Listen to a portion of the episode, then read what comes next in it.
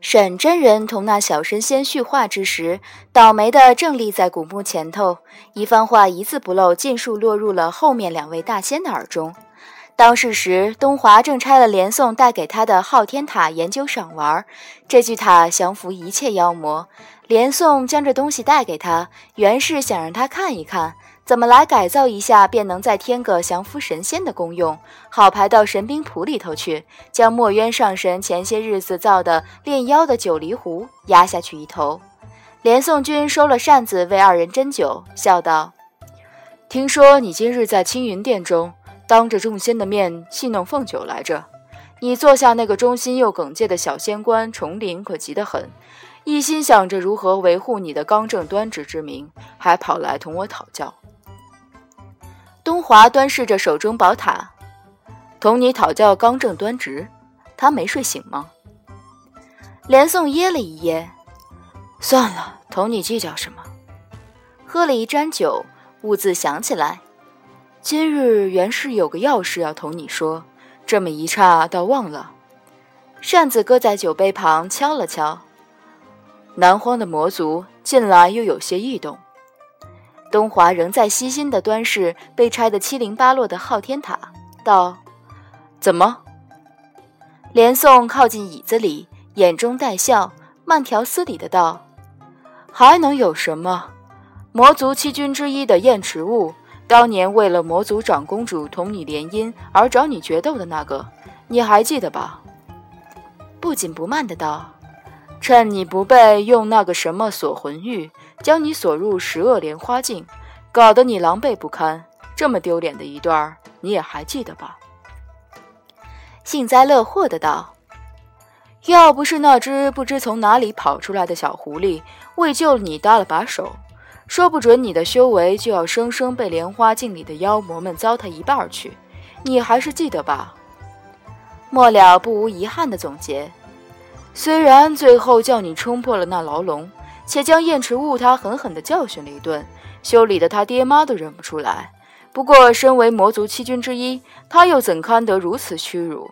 近日养好了神，一直想着同你再战一场，一雪先时之耻。东华眼中动了动，面无表情道：“我等着他的战书。”连宋讶了一讶：“我以为你今年已修得静静神养性，杀气渐退，十分淡薄了。”皱了眉道：“莫非你仍觉得小狐狸是被他捉去了？不过三百年前，你不是亲自先去魔族确认了一趟，并未看到那头小狐狸吗？”又感叹。说来也是，天大地大，竟再寻不到那样一头狐狸。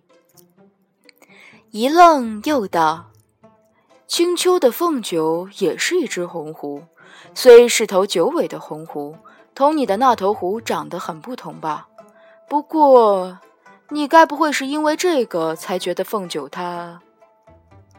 东华撑着腮，目光穿过古墓的繁枝，道：“两码事。”视线的终点正停在跟着白浅后头蹙眉跨进宝宝月光院的凤九身上，白衣白裙白簪花，神色有些冰冷。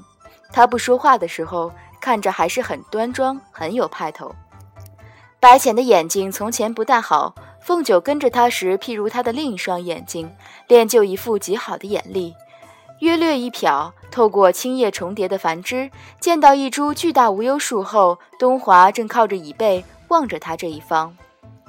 凤九倒退一步，握着白浅的手，诚恳道：“我觉得，身为一个寡妇，我还是应该守一些妇道，不要这么抛头露面的好。”白浅轻飘飘打断他的话：“哦，原来你是觉得陪着我来赴这宴会。”不若陪着昨儿上天的折颜去驯服赤焰兽，给四哥当新坐骑好。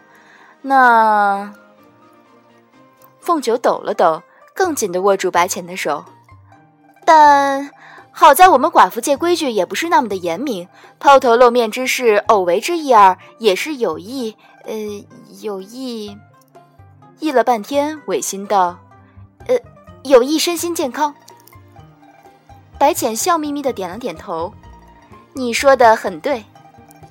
青丘之国的两位帝姬一前一后，法相庄严地踏进宝月光院。新进的小神仙们未见过什么世面，突然见着远胜世间诸色相的两副容颜，全顾着发呆了。好在试验的仙者都是些机灵且见惯这两位的，颇有定力的引着姑侄两人坐上上座。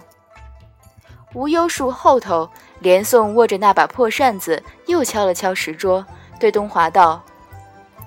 你对他是个什么意图？觉得他不错，还是？东华收回目光，眼中笑意转瞬即逝。他挺有趣的。连宋用自己盛世情圣的思维解读半天，半明不白的道：“有趣是。”便听紫金座上的小仙官高声唱诺：“天君驾到！”连宋叹了一叹，起身道。那昊天塔你可收好了。宝月光院赐宴，便是个便宴，虽是便宴，却并不轻松。洪荒变幻的年月里，九重天亦有一些更迭，一代一代的天君归来又羽化，羽化又归来，唯有东华帝君坚守着三清幻境的顶上头，始终如一。多年来，连天君过往的一些旧事都被诸神挑出来，反复当了好几回的佐酒段子，却一直未曾觅得东华的。此番破天荒的，竟能得他一些传闻，轰轰烈烈，直如星火燎原，从第一天一路烧到第三十六天，直烧到天君的耳朵里头。事主的其一位自是东华，另一位大家因实在缺乏想象力，安的是何其无辜的知鹤公主。但也不知知货是如何作想。一些胆大的神仙言谈里隐约将此事提到他的跟前，他只是含笑沉默，并不否认。这一代的天君一直对自己的误会很大，他觉得自己是个善解人意的人君。据传言，东华对知鹤是十分的有意，既有天界的尊神中意，他判断知鹤也不必再留在凡间受罚了。须得早早提上来才是，也是送给东华的一个人情。这决定定出来多时，他自以为在这个半整不整不整的变宴上提出来更好，遂特地的打发了一句，令设宴的司部亦递给尚未离开九重天的知鹤一张帖。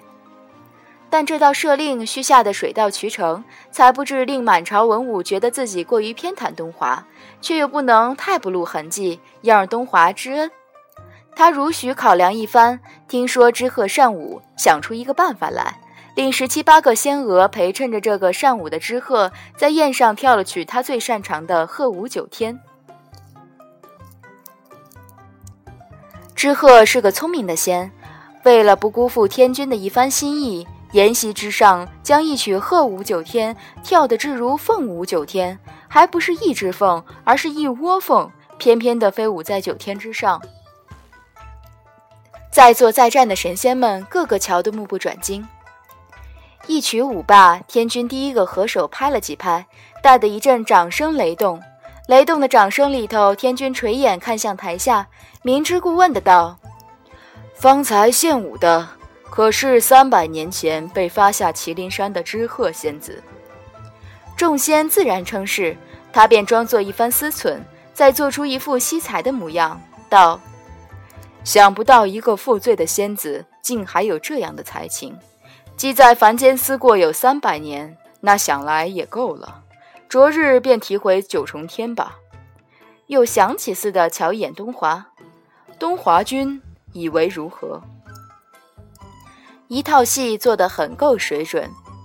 一身轻纱飘舞、装扮得如梦似幻的知鹤公主，一定定地望着她的这位义兄。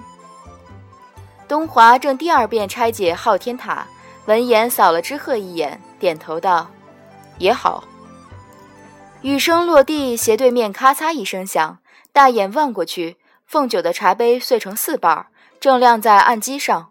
东华愣了一愣，连宋掩着扇子悄悄挨过去，抬了抬下巴道：“你没看清，那瓷杯可是被他一只手捏碎的。哎呦，好身手啊！”凤九确信东华说“也好”两个字的时候，知鹤弯起嘴角，对着自己挑衅地笑了一笑。他记得父君白毅曾语重心长地嘱咐自己：“你年纪轻轻便位高权重，记得少同低位的神仙们怄气，别让人看了笑话。辱没了你自己倒没什么，却万不可辱没了这个身份。”三百年来，这些话他一句一句地记在心底，遇事已极少动怒，着实练就了一副广博胸襟和高华气度。